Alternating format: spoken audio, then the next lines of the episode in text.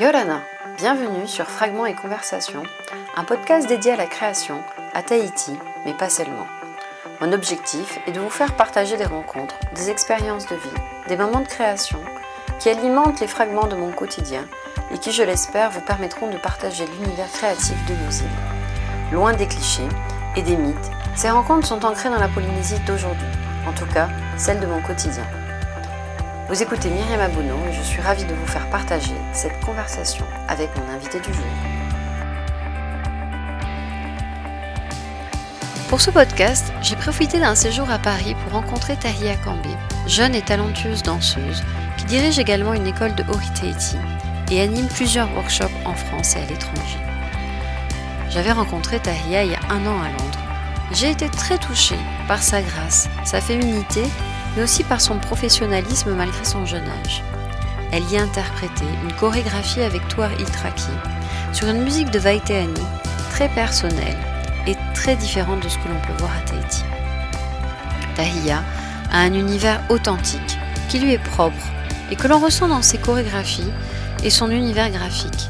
Et j'étais donc très intéressée de connaître un peu mieux son parcours et la genèse de la création de son école de danse à Paris.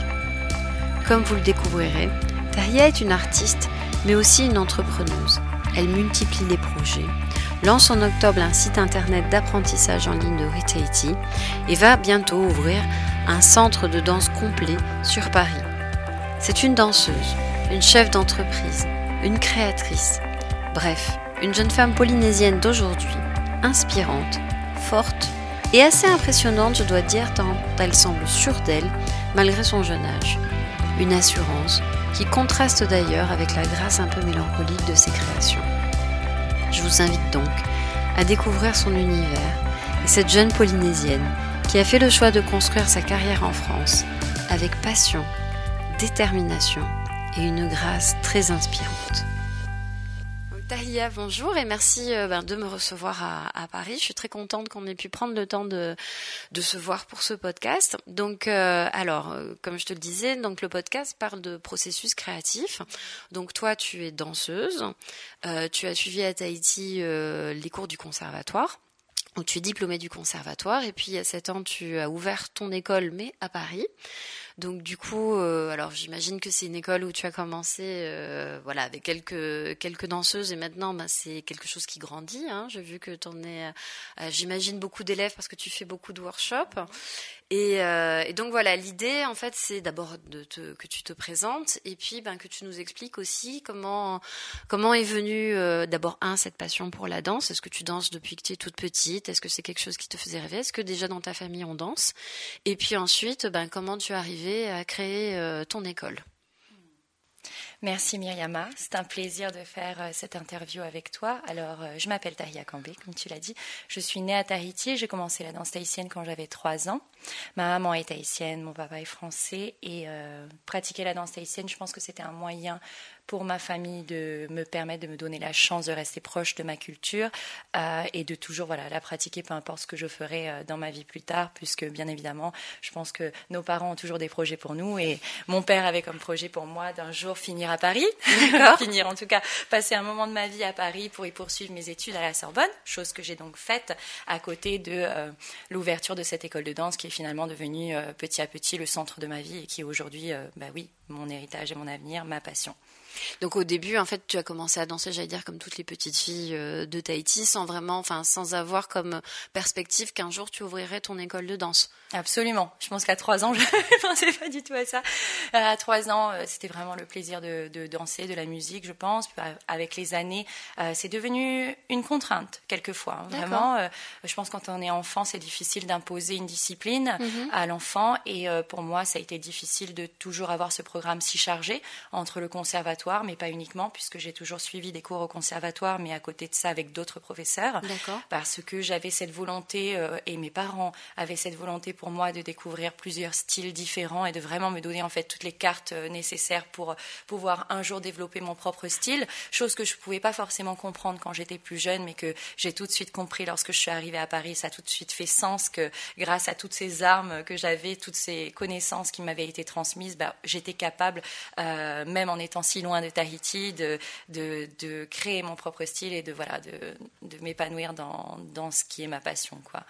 D'accord, donc en fait, quand tu étais au conservatoire, tu suivais, tu dansais aussi avec d'autres troupes. Exactement, j'ai toujours cumulé deux cours, deux cours, euh, deux écoles euh, en même temps, c'est-à-dire que j'ai commencé avec Macao quand elle donnait encore les cours à Moorea, puisque à la base j'ai habité à Moorea pendant euh, toute ma jeunesse, jusqu'à quitter la Polynésie pour venir m'installer à Paris. Donc tu ne peux qu'imaginer à quel point c'était difficile de vivre à Moorea et d'aller au conservatoire deux fois par semaine avec le ukulélé sous, les, sous le bras. Ah oui, ça rajoute à la contrainte, c'est sûr et euh, de suivre ben, voilà, les week-ends, les cours avec Macao, ou alors euh, j'ai également euh, pu suivre des cours avec Thierry Trompette, avant même Macao, il me semble, ça me paraît tellement loin. Toumata Robinson ou encore d'autres professeurs. D'accord, donc tu avais vraiment eu un, panel large de différents types d'enseignement et de danse même. Hein, Le conservatoire a bien sûr marqué beaucoup, beaucoup mon expérience, mon enseignement, ce que j'ai pu apprendre. Les grands ballets également, avec Lorenzo, le chorégraphe, qui m'a vraiment apporté, on va dire, la moitié de ce que je sais aujourd'hui. Donc je suis vraiment partagée entre deux univers. J'étais partagée entre deux univers, celui du conservatoire, on va dire plus considéré comme plus traditionnel en tout cas, et euh, les grands ballets de Tahiti plus ouverts euh, sur le monde et sur les autres danses. Sur la partie création et euh, voilà, exactement. Beaucoup plus contemporain et c'est de ces deux styles qu'est né mon propre style aujourd'hui et de l'influence que je subis, que je suis, que je vis. Oui, que j'imagine de vivre aussi à Paris. Donc, tu viens au début en France, enfin à Paris pour faire tes études, et puis euh, dès le départ, tu envisages d'ouvrir une école ou en fait c'est venu petit à petit? Par exemple, en étant à Paris, tu as eu envie de danser ou tu t'étais inscrite dans une autre école ou euh? Alors, il m'a fallu un an pour m'adapter à la vie parisienne, pour m'adapter à la charge de travail universitaire. C'était vraiment, vraiment très, très, très dur. Oui, c'est pour ça que je te posais la question parce que j'imagine que bon voilà, si tu étais venue pour faire tes études, tu t'es pas dit spontanément, je vais en plus en rajouter. Et puis. J'étais euh, pas du tout contente d'arriver à Paris, vraiment pas. Je voulais aller à Aix-en-Provence où il faisait euh, tu voulais le plus soleil, chaud. Voilà, c'est ça à l'époque, euh, c'est plus ça. trouver plus de Polynésiens, plus de gens de, gens de Tahiti. Et je me suis retrouvée à Paris et je n'ai pas pu refuser bah, la chance de pouvoir apprendre à la Sorbonne, suivre mes sûr, études à la quand même prestigieux, évidemment. Exactement. Donc c'était un sacrifice au départ. Et euh, au bout d'un an à peu près, euh, quand on va dire que cette période d'adaptation et d'installation à Paris euh, était terminée, j'ai décidé de prendre contact avec une association.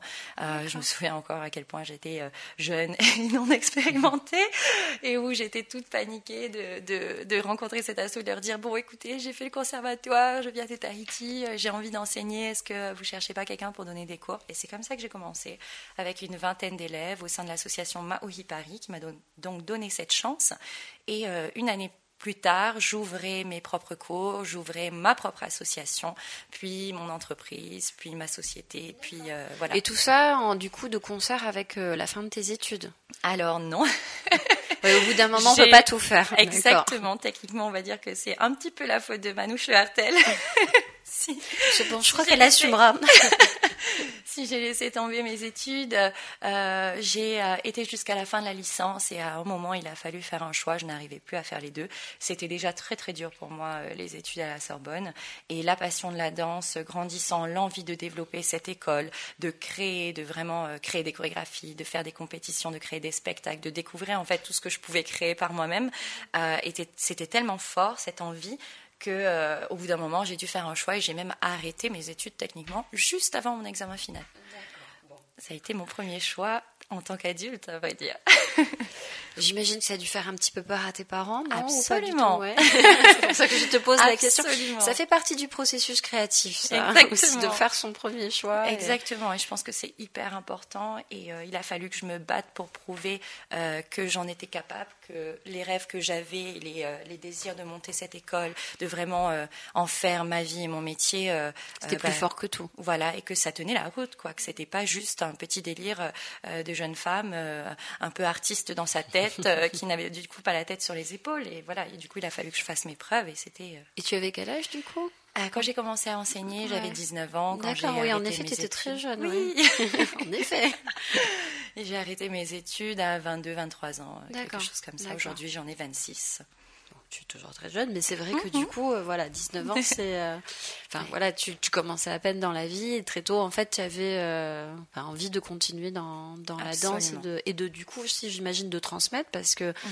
tes premiers élèves, c'était. Alors, c'était quoi comme public déjà? C'était plutôt des, des Polynésiens? C'était plutôt des Parisiens qui découvraient la danse? Des Parisiens qui découvraient la danse, ouais encore aujourd'hui dans l'école, euh, j'ai beaucoup, beaucoup euh, euh, de personnes de tout âge, de toute origine. J'ai quelques polynésiennes. Mais c'est pas majoritaire. Mais c'est pas majoritaire, non. Pas sur.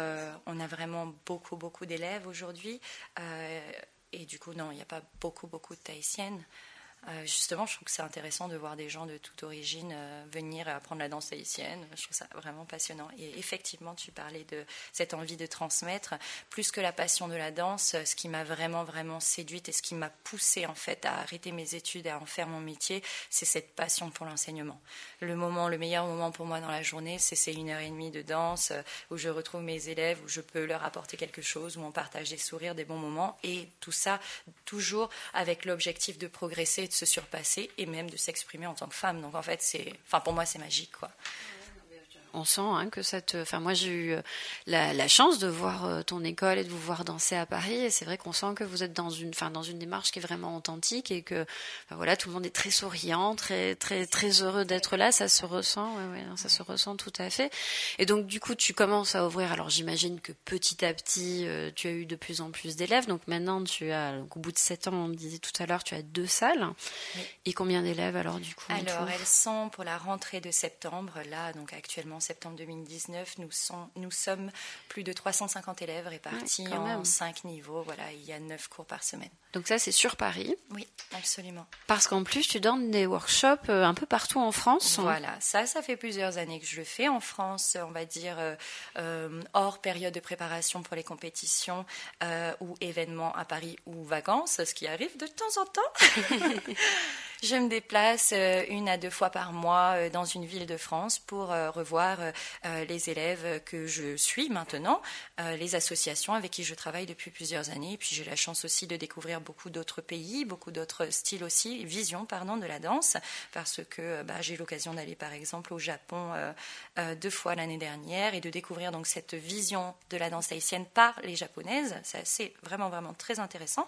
Et pareil pour le Mexique ou d'autres pays que j'ai eu l'occasion de visiter. Cette année, j'espère aller à Moscou D'accord, il y a des écoles de danse à eh ben, Moscou. Je ne savais pas. Le, Japon et le Mexique, c'est connu, mais le Mexique, le, Moscou, je ne savais pas.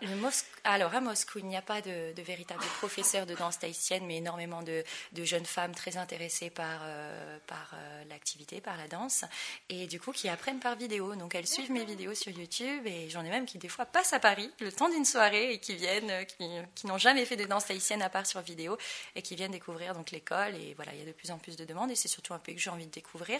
J'essaye de, répondre une fois, une fois dans chaque pays, c'est-à-dire que là j'étais à Bali il y a un mois et à Taïwan. Euh, j'ai découvert encore une fois une autre vision de la danse, une, autre approche et voilà, je pense que c'est hyper enrichissant pour moi et ça permet aussi à ces personnes vivant dans d'autres pays de découvrir une autre approche, la mienne. Alors justement, tu parles des vidéos parce que c'est vrai que je trouve que bon voilà, au-delà du fait de l'expansion de ton école qui reste quelque part assez classique en fait. Hein. Il y a aussi euh, dans ton travail toute une approche euh, déjà autour de tes visuels qui sont toujours très très beaux, très très bien faits, et aussi autour des vidéos puisque en fait tu euh, bon déjà tu, tu, tu, produis tes chorégraphies, mais en plus tu tu montres en fait des cours sur sur internet, c'est ça? Absolument. Alors effectivement, j'attache beaucoup d'importance à l'image de mon école, à l'image de Tahiti Nui également, de ma troupe. Je pense que euh, c'est cette vision, non, ce que, ce que représente la danse tahitienne, cette féminité, cette force, cette élégance.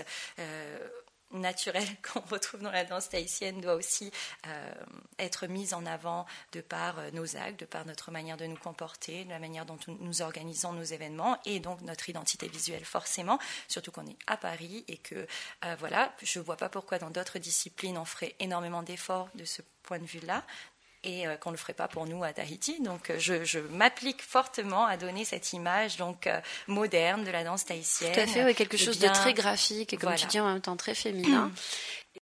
Et donc oui, les cours en ligne sont dans cette même lignée euh, de vouloir proposer donc un, espace en ligne, un, site internet très féminin à l'image de ce que tu as pu voir avant, dans lequel euh, l'abonné, peu importe où elle est dans le monde, la future abonnée va pouvoir euh, bah, trouver un espace qui lui, qui lui correspond, un espace gracieux, un espace féminin dans lequel elle va pouvoir aussi du coup apprendre la danse tahitienne avec moi par le biais de vidéos, par le biais pas seulement de vidéos telles qu'un DVD, mais par le biais d'un suivi en fait. L'idée, c'est que comme un cours euh, normal, tu prends ton cours une fois par semaine, tu suis ton programme, tu le pratiques, tu as quelquefois même des entraînements à réaliser chez toi et tu peux même demander euh, des retours et des conseils au professeur, c'est-à-dire à moi directement. Je pense que ce dialogue... Il y a un système de suivi, de feedback en fait. Exactement, il y a des feedbacks et euh, ce système de dialogue entre l'élève et le professeur, c'est ce qui fait euh, le fondement même de, des cours de danse que j'apprécie tant à Paris, donc je ne voulais absolument pas supprimer ce dialogue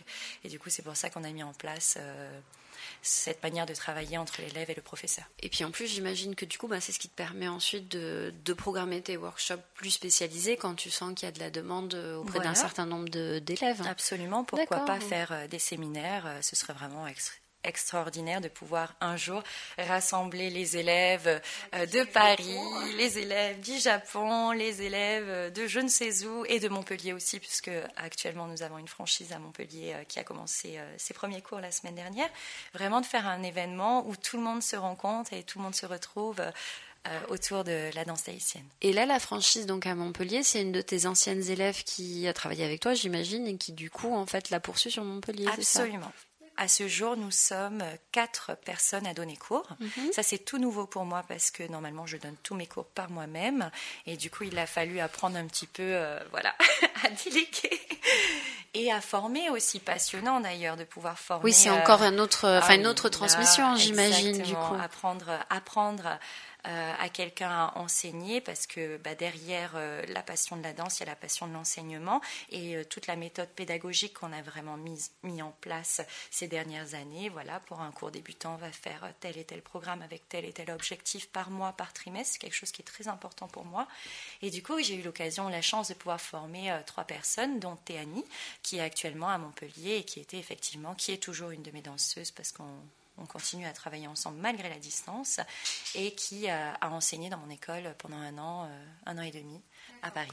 Donc vous avez déjà bien collaboré ensemble et j'imagine que de temps en temps tu envisages de descendre aussi sur Montpellier pour... Euh, Comme elle, elle va venir parce qu'elle est aussi kinésithérapeute spécialisée dans la danse. Donc euh, on attache aussi énormément d'importance à voilà, une pratique de, la danse tahitienne plus, plus consciente en tout cas des risques. Et, et, on essaie de faire notre maximum pour éviter toute blessure liée à la danse tahitienne et pour aussi apporter bah, des réponses au fonctionnement du corps parce qu'il y a beaucoup de danseuses qui se posent des questions sur que dois-je faire pour euh, progresser Oui, pour s'améliorer, pour la posture et exactement, tout ça, sans me faire mal, sans faire mal à mon corps. Et ce sont des questions qui sont aujourd'hui très importantes. Et donc, euh, alors juste pour revenir sur le, site internet, ça fait combien de temps que tu as ouvert ça? Alors, ça fait des années que je travaille dessus. Ça doit faire 4 ans. Et oui, parce que j'imagine bien que c'est pas le genre de projet que tu peux ah mettre en place avec autant d'ampleur. Euh, Exactement. C'était énorme. Ça m'a demandé énormément de temps et d'énergie. Et euh, je suis ravie d'annoncer que ce site est enfin prêt et qu'il va enfin pouvoir euh, être lancé dès le 15 octobre 2019. Donc très bien, très bientôt. Bon, bah écoute, de toute façon, je mettrai les liens de toute ton école, ta page, du site internet sur, sur le podcast. Donc ça, en fait, c'est un projet que tu as commencé il y a 4 ans et qui se réalise maintenant. J'imagine que c'est pareil pour l'ouverture de franchise et de, et de et enfin de, et de workshops. C'est quelque chose qui s'est monté euh, petit à petit euh, au fil des années, au fil du, j'allais dire que ton entreprise grossissait. Et ça, c'est pareil. Ce sont des choses que tu, par exemple, le site internet, tu as, dès que tu as commencé, tu t'es dit, il faut que je fasse ça, ou c'est vraiment en pratiquant en fait, parce que si tu veux, je te pose la question, c'est par rapport justement au, processus créatif. Bon, tu as des, des, personnes, hein, quelle que soit leur, leur, création, qui dès le départ, en fait, ont dans leur tête un espèce de schéma et qui vont pas par pas. Et puis, il y en a d'autres, en fait, où ça vient dans la pratique et qui, tu vois ce que je veux dire. Donc, du coup, tu es plutôt une planning, tu planifies Alors, pas du tout? Pour moi, il faut absolument suivre ses envies et je fais vraiment autant j'ai pu douter de mes envies, euh, autant avec les années, je prends confiance en mes choix et euh, j'essaie vraiment de les suivre. Donc, mm. euh, je suis mes envies sur le moment et les cours en ligne, comme, comme une chorégraphie en particulier, c'est pas quelque chose que je vais planifier. Je vais entendre une musique et c'est une musique qui va me parler et il va falloir que je crée quelque chose dessus maintenant parce que dans trois mois, elle n'aura plus de sens. Oui, et puis j'imagine que ça t'obsède et qu'il faut que ça sorte. Absolument, c'est vraiment un moyen d'expression et de résilience. La danse tahitienne, la danse en général, euh, très important pour moi. Euh, du coup, voilà, je, suis vraiment mes envies sur le moment. Donc les cours en ligne, c'est né comme ça, une idée. Euh, et si on faisait des cours en ligne, allez, c'est parti. Et c'était, je m'en souviens très très bien, c'était en vacances de Noël, donc j'étais en famille. Et puis j'ai commencé à écrire quelques trucs, comment ça pouvait se passer, quel serait le programme d'un cours. Et petit à petit, c'est devenu de plus en plus concret. Beaucoup moins du coup artistique parce qu'il y a tous les aspects techniques qu'il a fallu gérer. Mais au départ, voilà, c'était une idée purement euh, folle. Oui, c'est l'idée qui est venue. voilà. Et donc tu parlais des chorégraphies. Alors moi, c'est aussi ce qui, ce qui m'intéresse beaucoup dans, dans, ton profil parce que bon, comme, comme beaucoup euh, de danseuse en fait tu ne fais pas que donner des cours tu as aussi mm. tout un, univers ben, qui t'est propre hein, qui comme tu le disais fait partie de ton style aussi. Et donc tu crées tes, chorégraphies. Je le disais tout à l'heure il y a aussi des vidéos hein, en fait où on voit ben, que tu danses sur différents types de de, musique. Moi j'ai eu la chance euh, ben, de te voir interpréter euh, une très belle danse euh, à Londres pour l'ouverture d'Océania sur une, une musique de Vaiteani j'avoue que je connaissais bien cette musique et que j'ai été vraiment très touchée par enfin voilà, par l'expression qui était, j'allais dire, différente de ce qu'on peut voir en Polynésie. Et c'était à la fois très gracieux et très moderne. Et en même temps, bon, on voyait bien que c'était de la danse polynésienne. Donc, euh, du coup, sur ton processus créatif, c'est, euh, tu penses que le fait de vivre en France et de voir d'autres types de danse. D'ailleurs, est-ce que tu as fait d'autres types de danse euh, ou vraiment que de la danse tahitienne? J'ai fait de la danse classique. Alors, c'est une question qu'on me pose très souvent. Hein. C'est probablement l'une de mes premières, des premières questions qu'on me pose, savoir si j'ai déjà fait de la danse classique parce que, bah, apparemment, je ressemble à une danseuse classique. C'est vrai. vrai. Alors, figurez-vous que j'ai fait quelques mois de danse classique quand j'étais toute petite et j'étais tellement nulle qu'on m'a dit c'est pas pour vous. Donc vraiment, euh, non, non, non, je n'ai jamais fait. J'ai fait un petit peu de contemporain, peut-être un ou deux cours, euh, un peu de salsa à l'université, mais euh, non, je n'ai fait que de la danse tahitienne. Donc c'est vraiment la danse tahitienne qui influence, qui influence tes chorégraphies. Et du coup, ben voilà, cette inspiration, j'ai dire très moderne et très actuelle. Tu penses que c'est le fait de vivre à Paris, c'est alors je ne pense pas que. Alors le fait de vivre à Paris, forcément m'a encouragée dans créer de nouvelles choses dans la mesure où on pourrait dire que ce que je fais est plutôt nouveau, innovant. Parce que je ne suis pas influencée par ce qui se fait à Tahiti et euh, je ne suis pas, je suis, je suis quelqu'un qui, comme je t'ai dit, a, tendance à prendre les envies et à suivre ses envies euh, telles qu'elles viennent. Et du coup, voilà, je ne vais pas aller voir ce qui se fait à Tahiti et le fait d'en être euh, bah, très éloigné me permet du coup de vraiment rester dans ma bulle et de suivre mes envies. Donc voilà, je pense que oui, le fait d'être loin de Tahiti m'influence le fait que je sois Pour affirmer tes choix euh, personnels. Oui, et aussi forcément, je suis à Paris et je me sens beaucoup plus libre mhm. euh, de mes choix. Je peux faire ce que je veux et j'ai appris avec les années que, que le mieux que je puisse faire, c'est suivre mes envies. C'est ce qui me rendait en tout cas très heureuse et c'est ce qui donnait de la profondeur à mes créations, à mes chorégraphies. Comme tu le disais, euh, dans ce professeur, chorégraphe, c'est trois choses différentes. La chorégraphie, c'est quelque chose qui me passionne, qui me permet vraiment d'exprimer quelque chose de vrai. Et ça, c'est un combat dans le processus de création qui est très important pour moi. Je tiens à dire la vérité et si je veux faire ça, je ne peux pas me permettre d'être influencée par d'autres styles ou de créer pour le regard des autres. Je le mhm. fais vraiment pour moi et pour, euh, pour exprimer un passage de ma vie. Chacune de mes créations a représenté une période de ma vie, une histoire, un sentiment que j'avais envie de, de mettre à nu. Oui, non, mais on sent que c'est quelque chose de très intérieur en fait hein, quand tu l'interprètes. Et donc, euh, donc du coup, plusieurs chorégraphies qu'ensuite tu partages sur euh, mhm. sur les réseaux sociaux. Je les immortalise. Tu parlais de vidéos et c'est pour ça que je fais ces vidéos souvent, très souvent. Euh, comme le dernier duo qui n'est pas encore d'ailleurs sorti et qui sera peut-être diffusé à Tahiti, que nous avons réalisé à Tokyo avec Tua Itraki. Euh, ce duo euh, a été immortalisé, donc a été euh, filmé, mhm. à Tokyo. pour moi, c'était l'opportunité de pouvoir vraiment bah, le rendre immortel. Bah, c'est joli que tu dis ça parce que c'est vrai que moi, c'est souvent la réflexion que je me fais quand je vois des spectacles de danse. Mhm. Ça fait aussi partie de la beauté de la danse, c'est que c'est un moment suspendu, fugace et qui va, qui va s'échapper. Donc c'est vrai que ben voilà, tu as envie de le retenir. Exactement. Et du coup, le fait que tu, enfin que tu le conscientises en disant que c'est vraiment de l'immortalisation, que tu vas le garder, euh, c'est intéressant aussi. Le garder, garder euh, aussi le souvenir parce que comme je disais, c'est une période de ma vie pour moi, ça représente vraiment plus qu'une simple danse. Et du coup, j'ai envie de me souvenir de toutes les étapes, qu'elles soient euh, heureuses ou malheureuses. Mhm. J'ai envie de me souvenir de ce qui a fait euh, la personne que je suis aujourd'hui, quoi.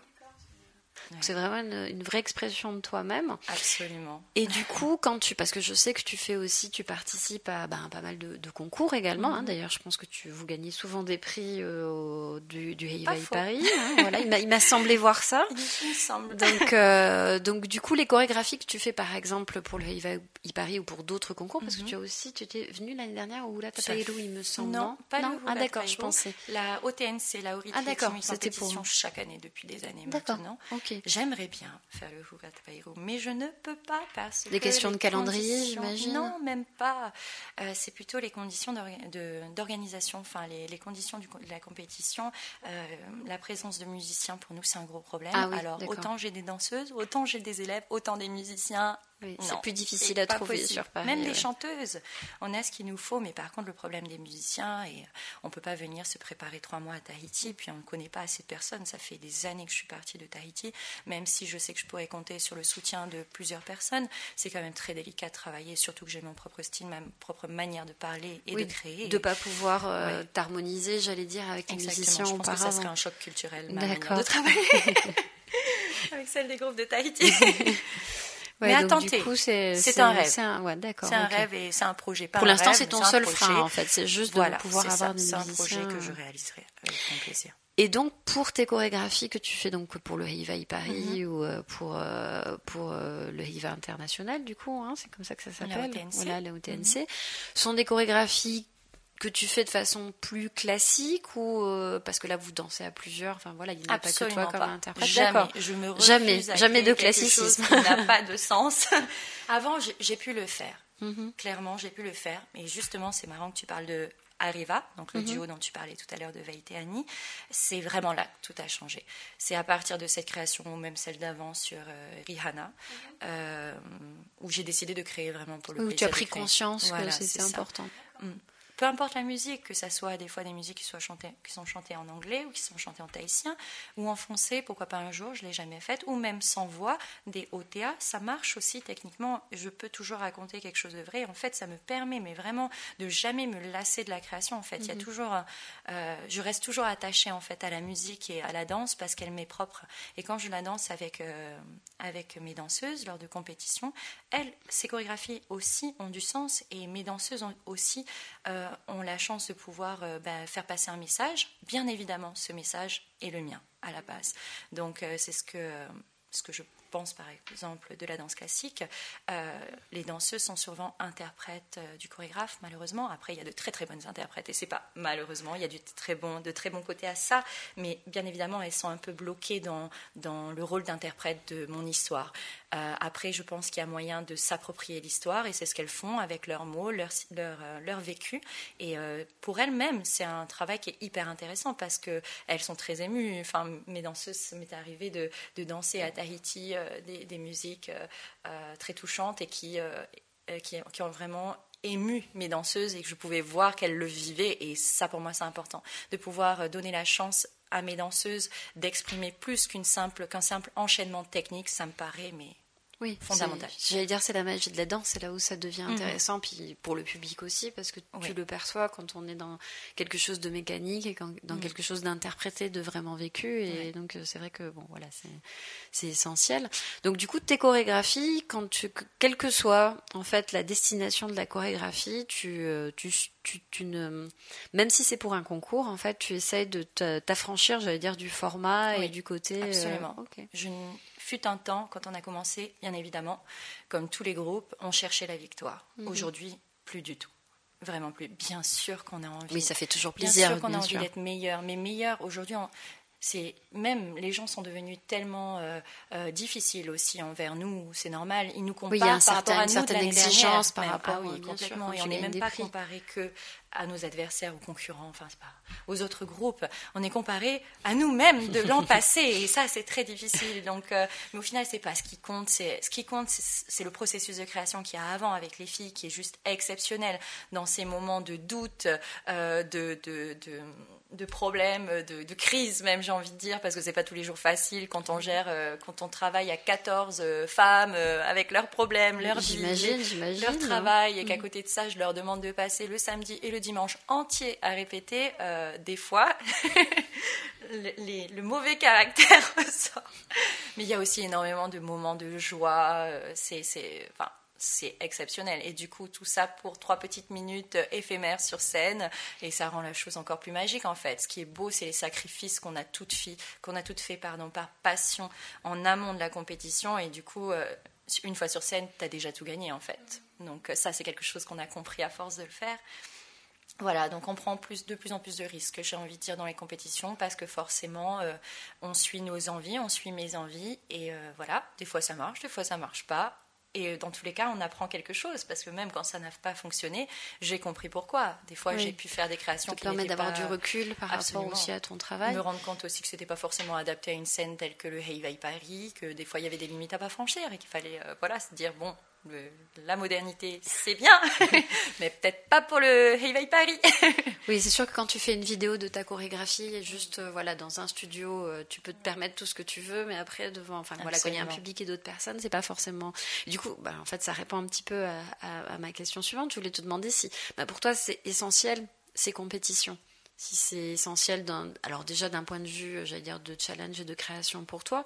mais même en fait ma question elle est même dans un sens plus large. Je veux dire par rapport euh, bah, au développement du Retail au développement de ton école est-ce que tu penses que le fait qu'il y ait par exemple le, le Heivaï Paris euh, est-ce que ça influence euh, du coup des gens qui se disent ah ben tiens je trouve ça beau et du coup j'ai envie d'apprendre moi aussi le Retail ou est-ce que ça n'a pas vraiment de rapport pour toi? Absolument. C'est on a énormément de chance. Le Heivaï Paris est un bel événement euh, pardon, qui nous permet euh, de mettre en scène euh, nos créations, qui me pousse. Bien évidemment, c'est un challenge créatif, c'est un challenge aussi car il y a de plus en plus de travail, on présente de plus en plus de groupes, donc vraiment, ça repousse nos limites à toutes. Ça permet aussi aux danseuses de se donner un objectif à court terme parce que tout le monde ne se voit peut-être pas danser dans 10 ans comme moi je le vois. Elles, elles ont besoin d'avoir des challenges, des, des, des, moments, des scènes.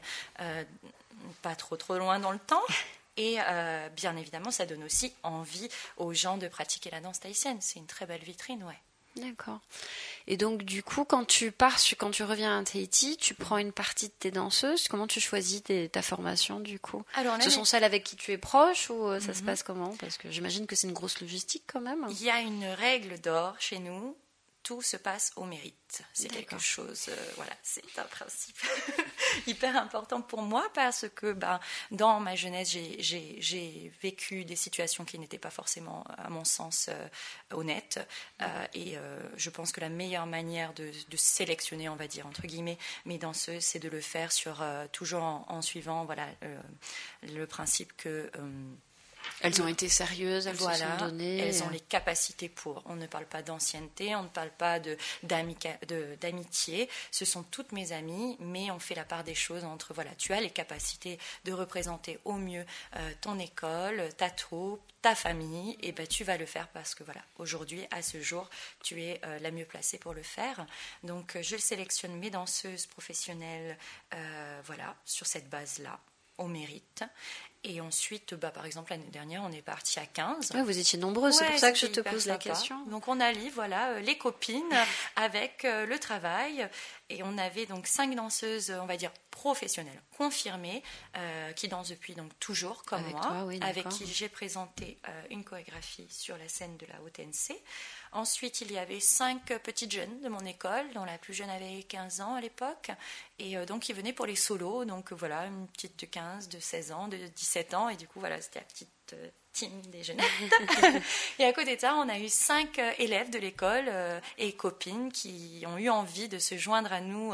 Euh, de faire le voyage. et de... découvrir même Tahiti, de passer des super vacances et en même temps bah, d'être là pour nous aider si on avait besoin. Donc on a cohabité à 15 dans une maison et c'était exceptionnel. Ah, bah, J'imagine, oui, que ça doit être quelque chose. À au bord de l'eau, c'était génial. Et ça, c'est donc, ce séjour s'est donc terminé par la compétition à, à Tahiti par le World Championship auquel je, je, participais, en tout cas depuis plusieurs années, et par l'organisation du stage au conservatoire. Mon premier stage à Tahiti, ça a été quand même quelque chose d'assez important pour moi, euh, dans cette salle donc, dans laquelle j'ai suivi mes études pendant des années alors que j'étais toute petite, et d'arriver euh, voilà, euh, quelques années plus tard avec une chorégraphie créée au Vietnam sur une musique de Rihanna, c'était assez sympathique.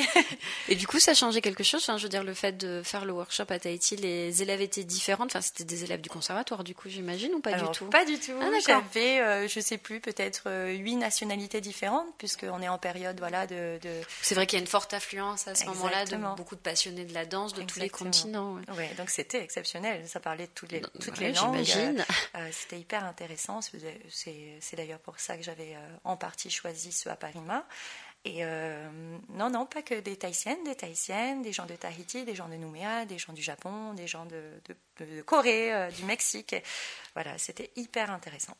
C'est quelque chose dans les, enfin, les gens qui connaissent pas bien le, milieu de la danse se rendent pas toujours compte, hein, sur le fait que cette passion soit partagée par autant de gens dans plein de nationalités différentes. Et c'est vrai que quand tu vois tous ces gens qui se regroupent autour de la danse, c'est assez, c'est assez émouvant parce que, bah, comme tu dis, ils parlent tous des, langues différentes et, et, au travers de vos créations, enfin de la danse, ils arrivent à, se retrouver. Donc j'imagine que ça doit être très stimulant aussi pour toi pour euh, après continuer euh, la suite. Mm-hmm. Et donc du coup, maintenant que donc tu as l'école, tu as le site internet, tu as la page Facebook, tu as des workshops, euh, tu as ouvert une antenne à, Montpellier, j'ai envie de te dire, bah, et après Qu'est-ce qu'on fait derrière? C'est quoi tes futurs projets Il y a de choses à faire encore. Euh, dans mes projets, continuer à créer. Là, j'ai commencé Trouver du temps pour ça. Mhm. Oui, j'ai commencé une création et j'ai encore cette envie qui, qui, me brûle de créer quelque chose. Donc voilà, ça, c'est en soi une nouvelle aventure qui va durer pour moi des mois, à laquelle je vais penser jour et nuit probablement et que je vais partager avec mes danseuses et qui va encore raconter une partie de ma vie, donc je suis hyper contente.